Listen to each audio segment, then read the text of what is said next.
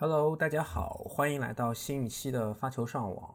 我也是有将近两周没有正式更新，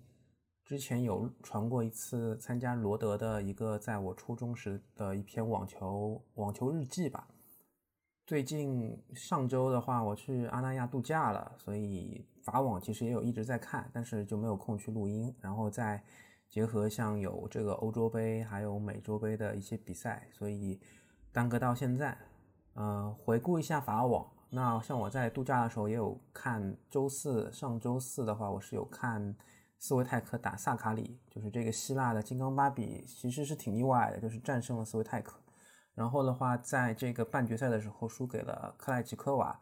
我当时确实不是很认识这个克莱奇科娃，听说他是从两这个 WTA 两百名开开外的一个名次。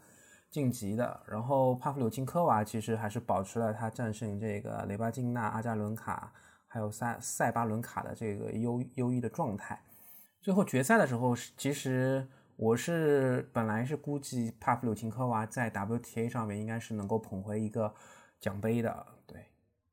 那法网的这个奖杯也是纪念苏珊·朗格伦这个网球历史上最伟大的这个女子运动员。所以也叫做苏珊·朗格伦杯。这一次是由克莱奇科娃捧起，然后他也是在这个第二盘，啊，输掉第二盘之后，在第三盘，然后啊艰艰难的破发战胜了帕夫柳琴科娃。所以这这个也是时隔多年之后，捷克的运动员再一次捧起了法网的奖杯。然后有意思的是，克莱奇科娃在女双的比赛当中，她和她的搭档。啊，也西尼西尼亚科娃也是战胜了马泰克和斯维泰克的这个女双组合，相当于在时隔了几天的时间内，连续捧得了两次法网的冠军，所以这今年这个克拉奇科娃的表现是异常的优异。然后再看一下男单这一块，最后捧杯的是德约科维奇，那德约科维奇在。我是在周五的晚上，周六的凌晨看了他跟纳达尔的半决赛，啊，德约是在第一轮第一盘零比五落后的情况下，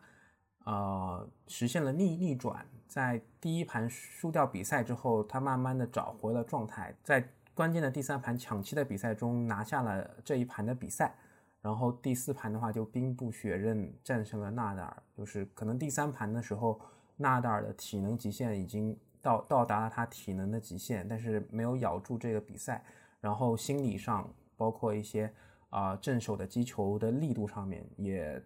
也也跟他的第一盘有非常大的一个悬殊，所以德约晋级了决赛，是跟五号种子希腊选手西西帕斯在落后两盘的情况下，实现了又一次实现了一个逆转，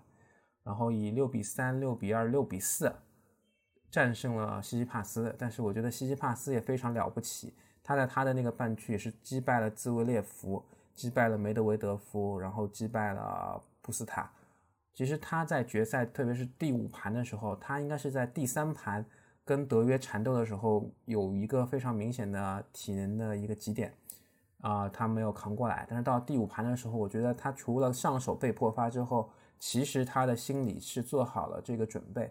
然后。嗯，一直咬住了这个比分，也是经常的出现这，嗯，出现这个破发点和这个赛点，但是他都能够咬住啊，把这个比分就是拖到了最后。其实我觉得还是非常了不起的。那西西帕斯，我觉得他的能力还是非常全面的，在之后的一些大师赛还有大满贯当中，我觉得他。包括像温网当中，他还是会有一个比较不错的表现，所以我觉得也是值得期待一下。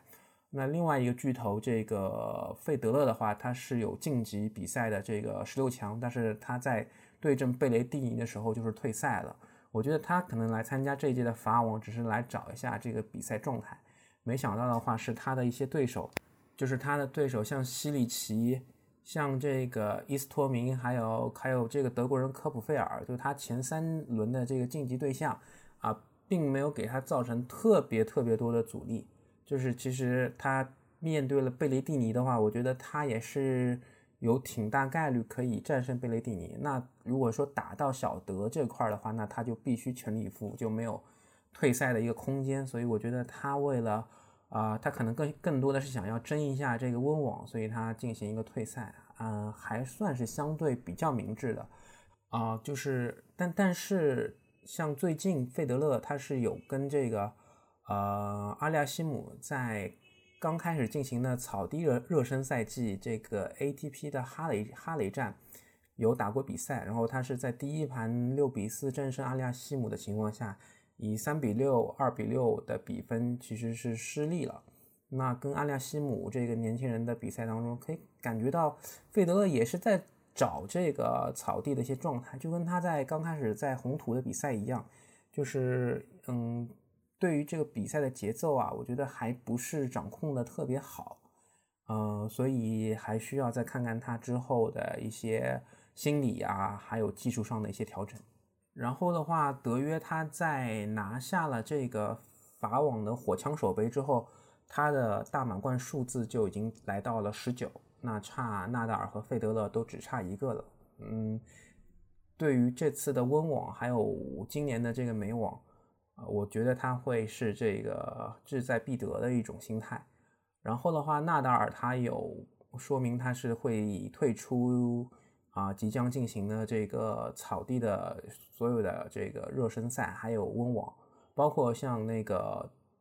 马上就会进行的这个日本的这个东京的奥运会，他也会退出。所以温网这一块的话，主要就是今年应该就是看德约和费德勒，还有西西帕斯、兹维列夫这些的两两个巨头，还有一些发球能力和上网能力比较出色的一些啊新青年们，对。呃，蒂姆的话，不知道他的这个心理啊，还有状态会调整到什么程度。然后德约在这个整个法网的赛程上，其实遇到比较大的挑战，我觉得是在十六强跟这个意大利人穆塞蒂，他其实是也是前两盘是有落后，然后后面三盘逆转，第三盘的话是穆塞蒂他有一些身体上的情况退赛了，然后半决赛是打这个纳达尔，嗯。还有这个最终的决赛是打西吉帕斯，那贝雷蒂尼这一块的话，其实也会有一些啊挑战，但是其实给这个德约造成的困难并并没有，我觉得并没有在这个局势上有穆塞蒂啊，还有纳达尔和这个西西帕斯那么有压力，所以德约也是非就是让我比较意外的，就是他基本上第二盘虽然他零比二，你觉得德约是危险的时候。他可能去上一个洗手间，然后进行了一些冰浴和和这个心态上的调整。啊，之前钢蛋同学跟我说，德约有一些战术是会耗对对手，会会有一些战术性的一些避让。我觉得一开始我还不是很相信，但是我看这个最近法网的比赛，我确实相信这个钢蛋同学比我懂，比我懂球。然后这个德约的话，他应该是在前前两盘的比赛，他会。进行一些战术上的一些选择，就是如果说他用八成力、九成力，如果说打不赢对方的话，他可能就会更多的用一些小球，还有一些调度、一些控制去消耗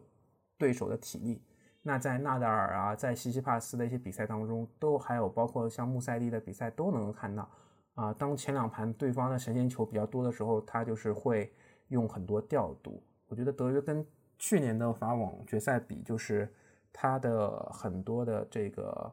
小球，他的这个反拍的一些控制，他变得更好了。而像纳达尔、像西西帕斯，他们的反手的这个直线，他们反手掰这个直线打落点比较深的球都比较艰难，都打不出。那穆塞蒂的话，前两盘的状态比较好，就经常能够打出一些反手单反的一些非常棒的直线球，但是。到了第三盘之后，可能也是因为体能的原因，包括一些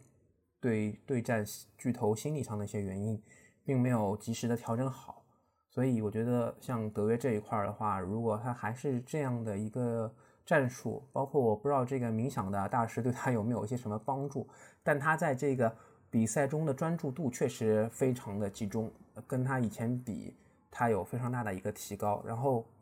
然后德约也说，他在比二落后的时候，其实心理上也也是会有一个非常煎熬的一个过程，也会有自我怀疑的情绪。但他做到了，就是把这个负面的声音清除自己的脑海。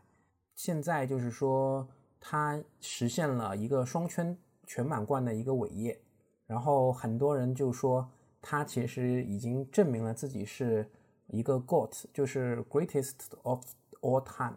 那我觉得，因为现在大满贯的数字，它还没有就是说完全意义上就是超过这个纳达尔和费德勒，对吧？他们只是三巨头，其实还是比较平行的一个状态。如果他在今年能够拿下剩余的两个大满贯，我觉得他就是一个实呃名至实归的一个 GOAT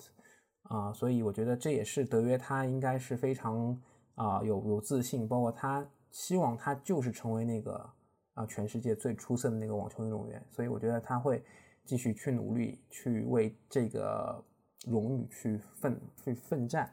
那么像这个，包括我看这个他夺冠之后。像陈君乐、张笨豆，其实他们都对这个德约不易溢美之词啊。然后的话，包括像我看了我关注的得意忘形的张少宇，啊，我觉得他这里有说一句话，我觉得说的挺好的，就是看球如果看了比较久的话呢，他他自己也说他不是某一个具体运动员的个人粉丝，他是庆幸活在这个网球盛世，那能能够看到如此精彩多样和极致的比赛。像费德勒的优雅全面，纳达尔的坚韧勤勉，德约在无数次不利情况下的这个逆风翻盘，其实都太太值得我们去钦佩、去学习了。如果能够学习到这些品质呢，不，我们不仅在这个网球水平能有所进步，更重要的是能够改变成为一个更好的人。我觉得，嗯，就是这三巨头其实有很多我们值得学习的地方。然后像这个西西帕斯。兹维列夫，我觉得在未来，包括像贝雷蒂尼、穆塞蒂，其实他们未来的话，我觉得还有一些路要走。那梅德韦德夫的话，他的，嗯，他的年龄其实已经不算小了，包括还有像蒂姆，其实他俩的年龄已经不算这个小年轻了。所以我觉得在这个费德勒和纳达尔都比较，嗯，就是。呃，这个随着年龄的一个增长，体能其实进入到比较容易进入到瓶颈，而德约科维奇其实也是选择一些比较保守的战术，或者说比较稳妥的战术去去去去去去去保证一个比赛最终的一个结果胜利下，我觉得他们其实是需要再思考一些比赛的一些对策，包括在心理建设上面，嗯，然后在这个法网呢青少年男单上面就是。我们中国的选手就是之前我有提到的商毅和乌娜的儿子商俊成，他是作为赛会的一号种子，是进入了比赛的八强，然后负于这个屈安南，他应该就是我们整个法网这个中国选手这个比赛成绩最好的一位了。像在女单这一块是这个王强和郑赛赛其实是有晋级到这个比赛的次轮的，就是第二轮，但是这个。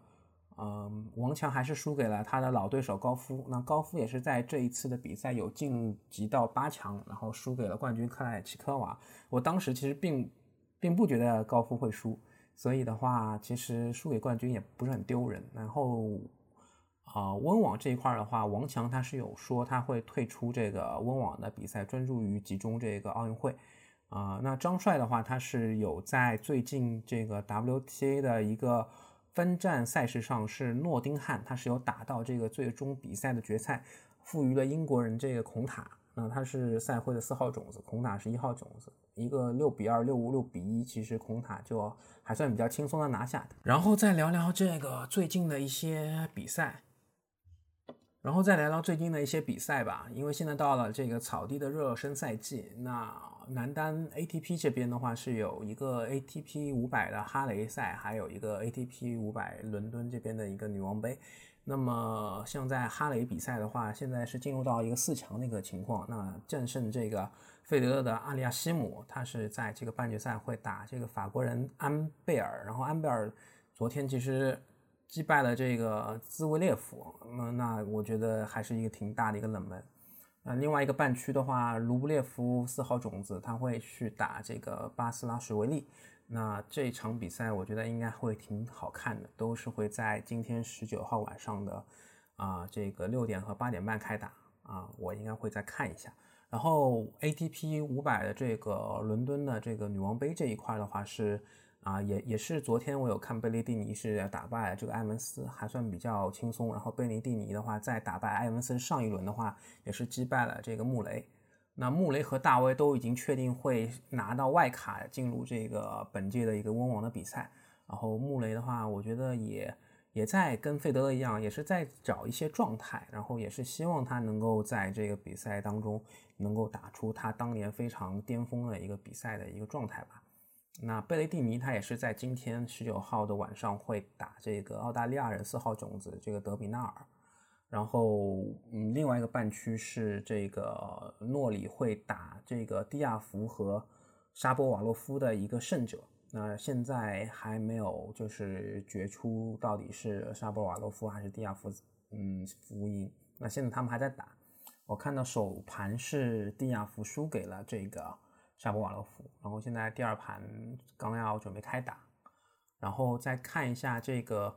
嗯，WTA 女单这一块的话是有一个柏林和伯明翰的一个比赛，应该也都是草地的，呃，他们也是五百。然后的话，嗯，是阿扎伦卡在这个 WTA 的柏林站这边半决赛会打这个萨姆索诺瓦，然后阿扎伦卡上轮是击败了佩古拉，然后。呃，赛会的一号种子塞巴塞巴伦卡倒是非常意外的，在第二轮就输给了美国人凯斯，然后穆古拉扎也是这输给了法国人科内。那科内在另一个半区的半决赛是会面对五号种子瑞士人本西奇。呃，这是 WTA 柏林这一块的比赛。然后啊，另外一个这个 WTA 的伯明翰站，它是一个二五零积分的一个比较相对比较小的一个比赛。那说一下这个比赛，也是因为张帅他有参加，但是他在第二轮的时候，他是跟这个英国人沃特森打的时候，在第一盘五比二领先的情况下，他是因为因伤退赛了，所以我不确定他这个温网是不是还能够啊如期参与，然后有可能我觉得会为了保住这个奥运会的一个比较好的状态，可能会选择放弃温网吧，那还是挺可惜的。然后现在也是进入了这个八强的一个。一个情况，然后也是会在这个，嗯，今天晚上可能会进行一些比赛吧。那别的其实比赛这一块就说到这儿，因为我去度假的时候，其实我是来到了阿那亚这一边，然后没想到这个河北秦皇岛北戴河的一个高档社区里面，其实是有两片这个户外的一个硬地的一个网球场，然后我。观摩了一下那边业主的一些网球水平，我觉得还是挺高的。他们应该都是二点五以上。我看了他们的一些拉球啊，一些比赛来回，他们的这个基本功啊，一些随会啊，我觉得都都是蛮完整、挺扎实的。所以我觉得在中国，哎，还能够看到就是一个小区里面能够有这样的水平，我觉得这样这样的一个在海边的一个网球场，嗯，我觉得还挺好的。所以其实我也挺向往能够在这种社区里面打打网球。可能明年的话，啊，我会带一些网球拍过去跟那边的业主切磋一下，我觉得也是一个非常不错的体验。然后我们这一期的的发球上网呢这期比较长，就做到这儿。好，谢谢大家的收听。